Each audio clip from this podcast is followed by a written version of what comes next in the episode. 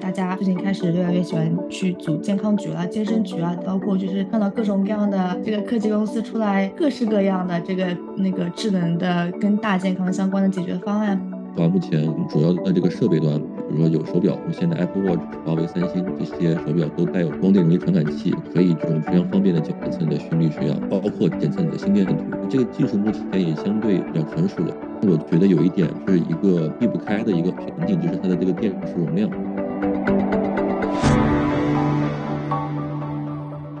Hello，大家好，欢迎回到北美金视角，我是坐标上海的 Brenda。那今天这期节目呢比较特别，是因为有一些算是是我自己夹藏私货的一期节目，因为可能熟悉我们节目和或者熟悉我的听众们知道，我是在一家智慧大健康领域的一家硬件公司是工作的。那我最近其实通过朋友认识了一位在这个行业深耕多年的一位朋友，然后也邀请他来上我们节目，去跟我们真正的去展开聊一聊关于智能大健康这个。可能在很多听众眼里面比较耳熟能详，但确实也不知道它到底做什么，也不知道怎么样怎么样会影响到我们生活的这么一个领域啊。那我们今天非常有幸啊，邀请到了从事智能可穿戴设备和智能健康领域多年的高校科研工作者高老师来做客我们的节目，欢迎您高老师跟我们听众打个招呼吧。哎，大家好，大家好，我是呃高阳，然后现在是从这个主要是做这个可穿戴设备，以及这个不是计算、人机交互，以及这个现在目前在做这个智能大健康领域。那么希望能够通过研究一些呃，通过把这个 AI 以及一些硬件设备，能够去帮助去赋予这个大健康这么一个智能或者说数字的这么一个一个情况。嗯，好呀，那谢谢高老师。那其实我们第一个问题非常简单，说简单也简单，说难可能也难，就是。到底什么算是一个智能大健康的领域？因为很多人看到一些什么智慧病房呀，或者小孩戴手表呀，是不是对吧？就可能他们都会在宣传的时候说这是跟智能大健康是挂钩的。那对于消费者而言，他其实是很难去分辨啊这个信息的正正确和错误的。能帮我们先去大概的介绍一下这个领域到底包含哪些啊场景和它的现状的规模等等吗？好的，好的。因为智慧大健康这个概念本身也是一个比较宽泛的概念，想借用那个 WTO 哦 WHO 世界卫生组织它提出来的这么一个概念，就它指的是使用这个数字技术，然后开发和改善健康相关的知识和实践领域。那么具体而言，可能会使用这些比较广泛的智能设备，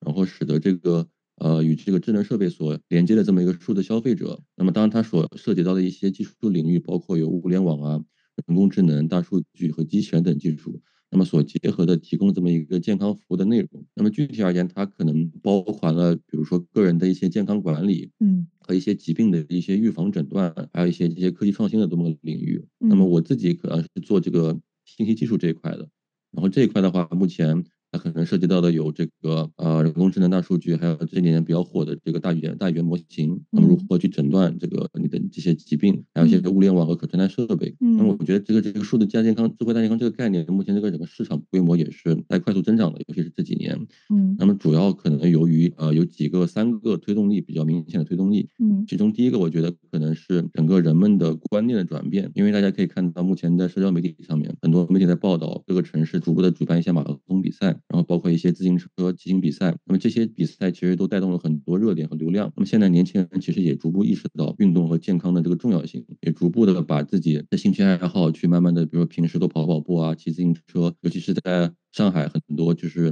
周末的时候，很多年轻人都会去骑着自行车在街头上去做一些骑行运动。因此，我觉得这个人们对观念的改变正在逐步推动这个市场增长。那么第二个，我觉得去推动这个市场增长的点就是技术的进步，尤其是第一个就是尤其是人工智能的发展，这几年对这个文字、图像的这个推理能力越来越强。比如说现在呃今年特别流行的 ChatGPT，它这种大语言模型，随着这个参数量模型的参数量和你去喂给它的数据的逐步增多，那么这种量变现在往往引起了一些可能的质变。那么可能我们前几年提到的这个数字健康医疗，比如说像那个什么各种呃数字医生，就是前几年可能我们会提到到说能够帮助医生远程的跟病人。进行一个问诊，但是实际上这个是需要医生去在后面进行技术支持的，嗯，他需要去这个这个实际的去去让医生去做这件事情，嗯，但是现在大语言模型它还催生出了很多这种健康的垂直领域应用，比如说它能够自动的去帮助去进行问诊，比如说用这些病人输入他的一些具体的一些症状，那么大语言模型、健康语言模型它可能会给出一些相应的诊断，比如说现在相对比较成功的，比如说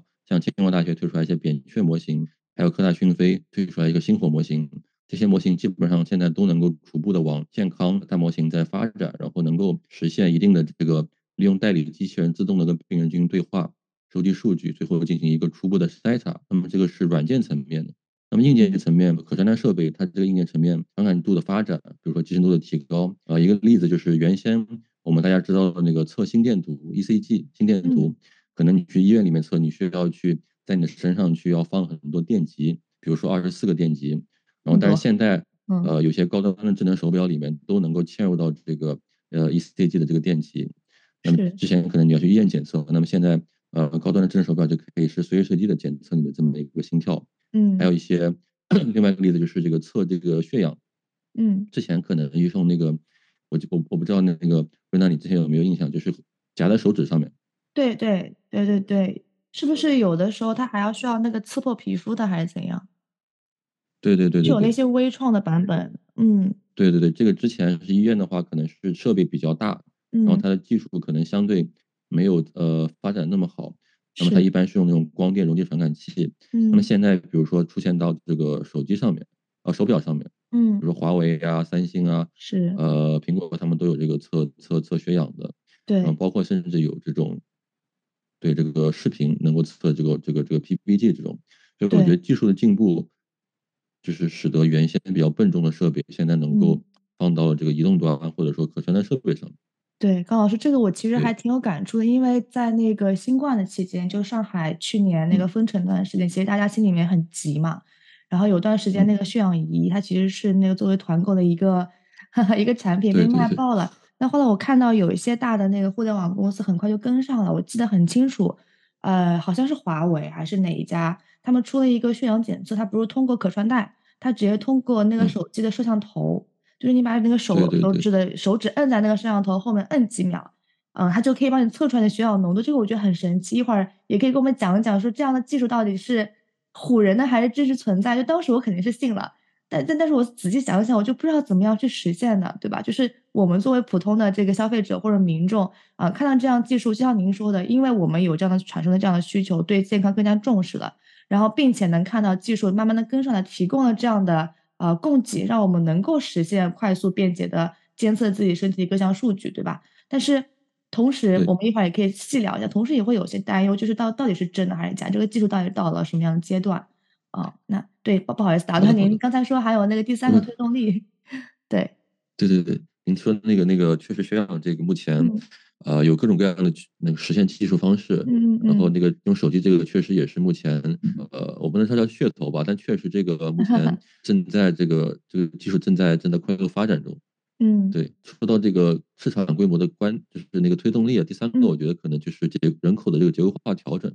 因为现在大家都知道这个老龄化的这个趋势越来越明显了，那么势必这个群体会越来越大，那我们怎么样去利用这个？呃，智能设备或者说人工智能的技术能够帮助去对这个老龄化的这个人群去帮助他们，给他们赋能，帮助他们更好的去进行一个健康管理以及疾病的一些诊断治疗。嗯，那么这个也是我觉得能够推动这个市场在发展的一个第三个因素。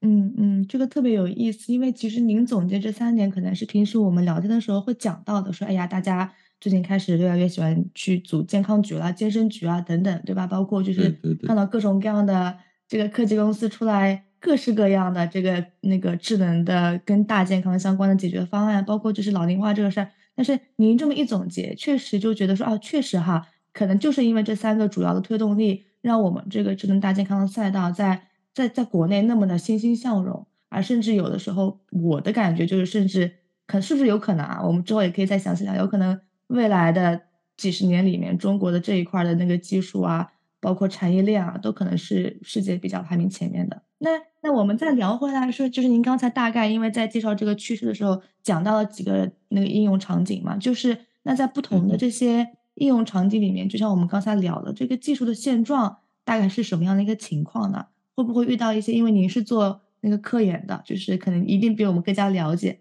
他会遇到一些什么样的瓶颈吗？经历过一些什么样的我们不为不为我们民众所知的一些困难吗？又是怎么样去解决的呢？呃，就是我主要可能从这个智能健康检测这个场景啊，然后呃，因为健康检测的话，无非就是检检测这个人的一些一些指标，健康指标，那么可以概括成主要两大类，第一个就是人的呃生理的生理指标，那么可能会包括这个心率啊、血氧啊等等等等。那么这个的话，目前呃主要的这个设备端，比如说有手表，那么现在 Apple Watch、华为、三星这些手表都带有这种呃光电容易传感器，那么可以这种非常方便的检测你的心率、血氧，包括检测你的心电图。但是我觉得这个技术目前也相对比较成熟了，因为这个技术可能科研从这个科研端可能十年前就已经在发展了，那么现在把它逐渐商业落地化，那么技术本身已经非常成熟。但是我觉得有一点是一个避不开的一个一一个一个瓶颈，就是它的这个电池容量，因为你如果去一直在去检测你的这个心率、血氧的话，它的这个传感器一直在工作。那么手表它其实它不光光是做一些健康监测，它平时也要去做一些其他的，比如说接电话呀，比如说浏览一些 APP 啊，它本身也会消耗掉一定的电量。嗯，那么因此如何去降低这个传感器的功耗，以增加这个电池电池容量，我觉得是这个目前这个这个手智能手表端它的一个一个主要的技术瓶颈。嗯嗯，您说到这个，其实我有看到最呃国外可能这两年吧，有一个很火的产品叫哦叫 Aura。还有一个产品叫 Whoop，嗯嗯，他们其实都是监测那个不管是心率、血氧啊，还是这些指标的身体指标的。他们的一个主要卖点就是它会比普通的这个智能手表，比如说 Apple Watch 啊这些更加的频繁，所以就所以它就会宣传说是更加的精准的。它可能呃具体数据我有点忘记了，可能 Apple Watch 是每几秒它给你监测检测一次，然后那些设备它可能是它们的十倍的速度去检测。啊，但他们可能是不是就是因为，因为他们没有带其他的附加功能，所以他们这个电池是可以承载啊？原来是这样，我还以为是他们偷懒。对，就是它，就是如果它不附加其他功能的话，它只是专注于这个健康检测，它可以去分配更多的电量去做这些事情。理解。那么可能其他的，比如 Apple Watch，对你，你，你平时你可能需要去去做其他的一些事情。嗯嗯嗯，理解。所以，所以它其实并不是它的技术本身真正的有多么牛。它更多是不是因为它拿掉了一些附加功能，所以它的电池是可以允许它能能以更快的速度去检测它的这个各种心率啊、血氧指标。因为这个采样率其实越高越好，嗯，但是可能像这种大厂商，苹果了、三星、华为，他们是要考虑到功耗，所以说他们不会去那么频繁的去采样，因为你每采一次样就需要去去去消耗一定的、一定的这个电量。嗯嗯嗯，理解理解，原来是这样，嗯，对对对。然后，呃，我觉得第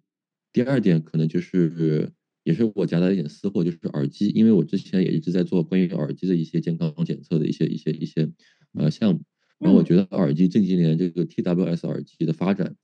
那么因为呃大家可以看到，就是呃 TWS 就是这种无线蓝牙这种双耳的这种耳机，就是这种就是像 AirPods 这种耳机。对，因为这些耳机就是目前大家都在卷音质啊、降噪啊、续航能力。但是现在其实，比如说苹果也会慢慢发现，它正在把这个耳机从这些传统的功能，正在从那个听音乐、打电话，正在延伸开的这个健康管理领域。比如说 AirPods，据说在今年下半年或者明年要推出这个测温功能，就是耳机能够测你的体温。哇，这个确实很聪明哎。嗯，对对，可能就是从从前几年这个这个大家这个这个流行病，然后能够通过体温来检测出做一些，可能是从这个出发吧。嗯，然后能够检测出体温，然后包括这几年，其实 AirPods 已经能够有一个叫呃听力增强，就是它能够帮助这些听力损伤的这些人士，能够去更好的去辨析面前的人声，能够去滤掉周围嘈杂的环境。嗯，呃，这个我觉得也是一个呃比较比较比较有意思，或者说比较有影响力的这么一个功能吧，对话增强的功能。嗯，对。那这个功能它本身基于的是一个什么样的技术呢？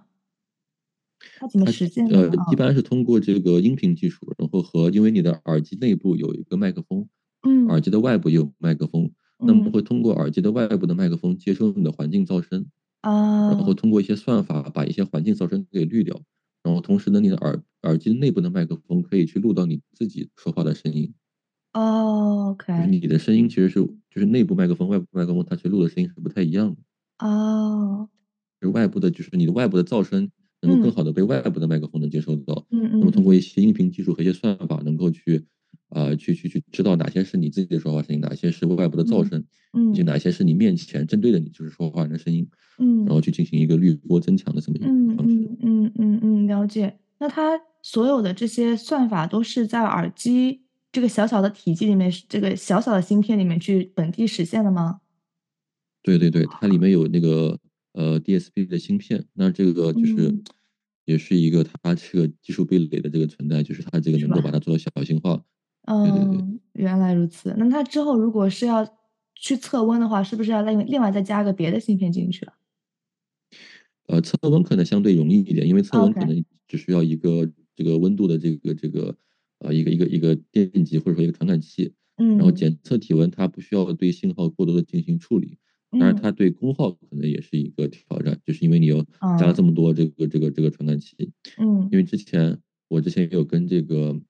一个一个耳机制造商的一个专家在聊过，嗯，他们会其实也有一些顾虑，就是随着你的这个耳机在加入越来越多的传感器，嗯，其实你的这个功耗也是一个一个问题，嗯，因为知道耳机的它要比手机要小很多，也比手表要小很多，是，你这个传感器越来越多，你这个电量它能到底支撑多少也是个问题。嗯嗯嗯，对，就是我们想要的挺多哈，那能不能支持，可能就是看我们 科科研专家能够给我们提供怎么样的产品。未来，嗯，那可能要涉及到一些新材料，对，嗯，那您觉得说在这个耳朵方面的这种大健康，除了测体温，还有哪些技术是正在研发中的，是比较值得我们期待的呢？还有一个现在已经有，就是其实跟手表类似，加入一些光电传感器，能够测一些心率、脉搏，然后包括测一些 P P P G，就是有点像类似于叫跟血压差不多，有检测这个用光电传感器来检测心率，包括一些 P P G 信号，嗯，然后。呃，检测生理体征，那么当然也有一些其他科研团队正在做检测血压。嗯，那么它通过一些小型的气棒，因为就是正正常我们测血压的话，就比如在胳膊上面测那种血压，它有一个压力的这么一个措施，要把你的血管给绷起来，然后测你的这个血管的这个这个这个收缩和那个那个张量嘛。嗯，啊，它通过把那个小型气棒嵌入到这个耳机里面，然后去去去撑你的那个耳道，然后检测出你的耳道里面血管它的这么一个起伏变化。然后能测你的血压，而这个还处于原型机的阶段，离商用化我可能还有一定的距离。嗯嗯嗯，了解。那还有什么？除了这个呃可穿戴的手手呃腕腕带的一些设备，或者说是耳入耳式的一些设备以外的，我们平常会用的比较多的这种智能大健康产品，您觉得是这个技术是比较有趣的吗？呃，还有一个就是刚才您提到，其实那个用那个摄像头，嗯，就是手机摄像头。这个的话，它其实最早我记得没错，可能要追要追溯一八年，一八年那个 MIT 他们科研团队然后提出来了，可以用这个光学成像叫透皮光学成像这么一个技术，嗯，那么通过这个手机的上面的那个闪光灯或者说光学传感器，能够捕捉到我们皮下就是你的这个血红蛋白，它能够反射出来一定的红光。然后利用主要是利用皮肤的这么一个半透明性，嗯嗯嗯，能够去捕捉到这个这个你的人体的这个血血液，嗯，然后它在的一些一些血液的血流的变化吧，嗯，然后通过一些算法啊，视觉的算法，能够捕捉到人的这个血压和心率这些这些指标，嗯，当然我觉得这个离真正的这个就是准确性，我觉得是它最主要的一个一个瓶颈吧，因为嗯，都知道这个视觉它可能受你的光照影响比较大，嗯。就是你周围的这个环境光呀，你的这些嘈杂，包括你的肤色，其实也有一定的影响。嗯，还有你的这个皮肤的这个最近是不是干干燥啊，或者潮湿啊，可能也会有一定的影响。嗯嗯嗯，了解。那我们聊了这么多这个不同的技术啊，那在具体的商业化落地的过程中，比如说您刚才说那些养老场景呀，啊等等等的，甚至是可能对于一些特定的疾病的受众啊，啊，在这些落地的过程中会遇到哪些问题吗？尤其比较关注，因为我知道您那个是算是半创业的这么一个状态嘛。那这个过程中，如果我们要去跟那个大企业去比对，比如说 Apple，比如说小米、华为这些，那我们是要怎么样找到一些自身的优势呢？可以跟我们谈谈您的想法吗？我觉得首先，呃呃，首先第一个我们要就是目前的话，优势第一个可能要专注于这个细分市场吧，因为我们都知道这种大企业它可能专注的是一个。建立一个通用的大模型，或者说解决一个大的问题，建立一个大的系统。那么在具体的细分的场景下面，可能没有太多的精力或者说资源去去深入的挖掘。那么我觉得这种从我们这种小企业或者说小的这么一个团队去抢这份蛋糕的话，可能需要去找准这个这个特定的人群，比如说呃，比如说特定年龄段人群，比如说我们专门为老年人研制的一些智能可穿戴设备，我们去检测一些特殊的场景，嗯，去满足老人的需求，比如说摔倒检测或者摔倒的评估，包括一些心率异常的检测，或者说从那个特定的疾病，比如说从那个呃，比如说有轻微脊椎侧弯的这个人群，我们去研发一些智能可穿戴设备。能够去检测一些他们的一些姿态信息，然后提供一些反馈。嗯，当然也可以从那个特殊职业，比如说从一些为运动员，他们可能会涉及一些怎么样去减低他们运动伤害的，或者说受伤之后我们怎么样去设备能够帮助追踪他们的康复情况。嗯，对，我觉得可以从这个细分市场的的的的的层面能够去找准这个切入点，我觉得非常重要。哎，我其实挺好奇的，就是我在一个公司里面经常听到就是消费者洞察这个概念嘛，但我们通常是先去洞察消费者，然后我们再去把我们初步的一些产品的想法去不断的打磨，去迎合消费者的这么一个诉求，就他们想要什么，可能我们去嗯把它给做出来。那不知道就是在您看来这是对的吗？就是还是说我们应该先有一个非常非常 solid 的的技术的作为支撑？然后再去看这个技术适合哪一类消费者，然后我们再去做演化呢？到底应该是先鸡还是先蛋？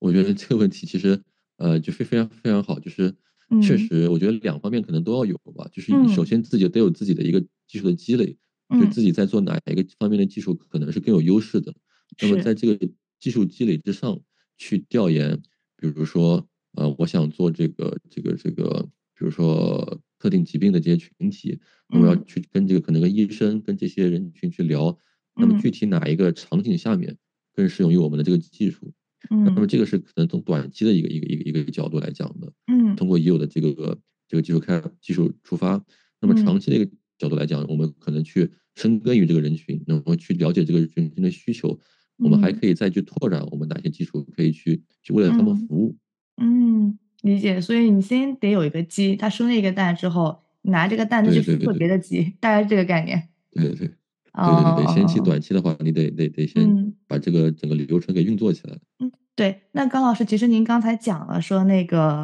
呃，作为一个比较创新型的小小的团队，可能要在自己的自身的领域里面找到一个非常细分的，不管是需求也好，人群也好，对吧？啊，然后去拿这个去跟那个大的公司去竞争。那我其实也挺好奇的，就是你们。真正对于这个做这个产品落地商业化，最终的目标是什么？是被大公司收购吗？还是说你想要把它真的做成一个吃价值的细分赛道的一个巨头呢？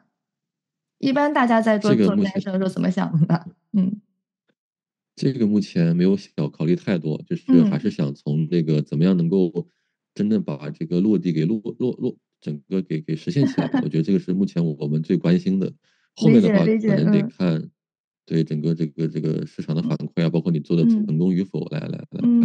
嗯嗯嗯，理解。我觉得大健康目前未来，我个人的一些想法啊，可能有三个比较大的趋势。第一个就是这个大数据和人工智能的辅助诊疗，就是刚才提到的可能 GPT，它所就是基于 GPT 或者其他大模型所带来的一些一些一些机遇吧。然后因为这种人工智能辅助的诊断。它能够在一定程度上缓解我们去医院排队，也不去占用医生的资源，也不用去医院去去去现场排队。那么这个机遇是非常非常非常好的。当然，我觉得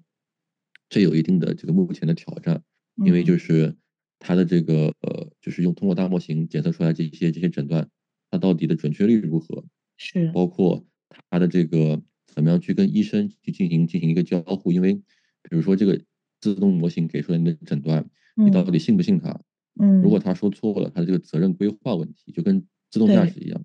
对，如果出问题了，你怎么样去去规划这个这个责任问题？是这个我觉得也是这个它的一个一个一个主要的一个它的一个挑战吧。嗯。然后第二个方向，我觉得是这个健健康管理和看护，因为现在老年人这个群体的增多，那我们怎么样去能够帮助老年人提供一些日常的健康管理，或者说定期监测，能够去。从家庭层面、从社区层面去进行一个更好的管理和康复，比如说做一些适老化的应用啊，做一些老人个性化的定制，做一些呃健康的智能化的一些一些检测。当然，这个机遇是是是非常就是市场是非常就是在这边的，然后怎么样去能够找到一个比较好的一个一个一个方式，我觉得这个也是非常大的一个趋势。嗯，然后第三个其实跟这个从第二个出发，第三个我觉得是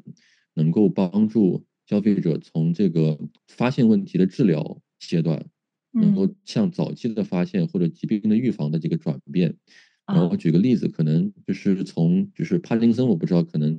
各位呃听众或者是主持人您有没有这个这个了解？就帕金森一般是这种神经型的一种疾病，有点类似于这个中风或者说老年痴呆，是反正是比较类似的一个疾病。那么之前可能去当人就是老老人的话，可能你需要真的去去症状非常明显了，你才会去就医。嗯，但是现在的一些科技的技术，通过智能设备，比如说通过手机的传感器。能够监测你手部的细微的这个颤动，能够去早早期的发现你这个帕金森的这么一个症状，嗯，包括通过你说话的声音、你的语速、你的语调，啊，发现出你的这个帕金森病的早期的迹象。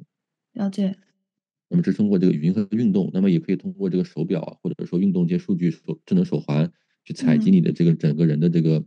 步态啊、平衡这些详细信息，嗯，能够去越早的发现你这个症状。那么其实上是为你后面这个治疗能够有个非常关键的这么一个帮助的。是的，是的，这个还真的挺重要的啊，因为其实这个帕金森啊也好，老年痴呆也好，就是这种神经性的一些疾病，嗯，很多时候真的就像您说的，它发生了你才看见它，但其实在之前就会有一些前兆，可能甚至很多听众都不知道这些疾病是可以通过前兆来判定、来做初筛的。我们越早发现，越早的进行干预和治疗，一定是能够帮助我们。自己以及身边的家里人，啊，更好的去生活的，嗯，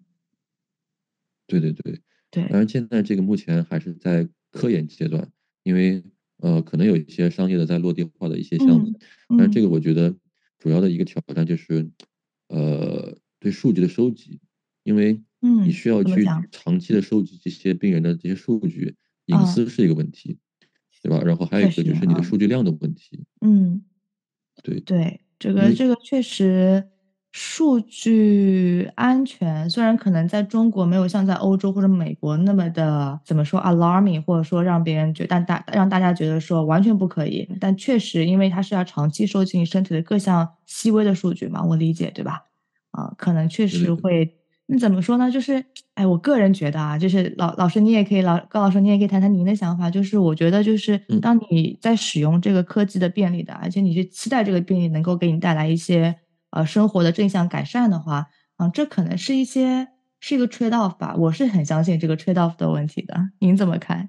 是的，是的，确实。呃，不可能就是，嗯，就是那种有特别特别特别完美的这么一个解决方案，嗯，那么肯定会存在一些数字呃数据隐私的方面的问题，嗯，但我觉得可以从技术层面去怎么样去，嗯，呃，脱密，就是可以去尽量减少你的这些个人的一些这些隐私的信息，嗯，包括对数据的加密，怎么样。去防止这些数据被其他的这些第三方的的渠道获取。是，也可以从那个本地端，我不把数据传到云端，我就在本地端进行一个处理。嗯嗯，了解了解。那确实，我们还是有各种各样的方案可以去避开这些潜在的风险。嗯，对对对，了解。那高老师，我们讲了这么多，感觉都是跟比较偏医学相关的啊，不管是那个疾病的早筛，还是这个跟老年人相关的疾病的那个诊断呀，还是看医生呀等等，这可能都是跟大健康里面偏那个。呃，真正的那个医疗健康比较相关，有没有是稍微离普通民众更加近一点的，跟智能大健康相关的一些场景和应用呢？呃，我觉得有一个有有一个场景就非常好，就是因为现在大家就是健身也越来越爱健身了，是。然后现在有很多这种特别火的设备，比如说健身镜啊，AI 健身镜，然后它能够通过。对摄像头能够捕捉到用户的这些身上的关节点，然后把这个身体能够给具象成一个一个一个火柴人，或者说一个一个节点这么一个形象，然后来判断你的动作是否标准啊，能够给你这个一个实时的反馈，提供一些比较科学的这么一个理论呃数据上的一个依据。我觉得这个场景是非常有意思的。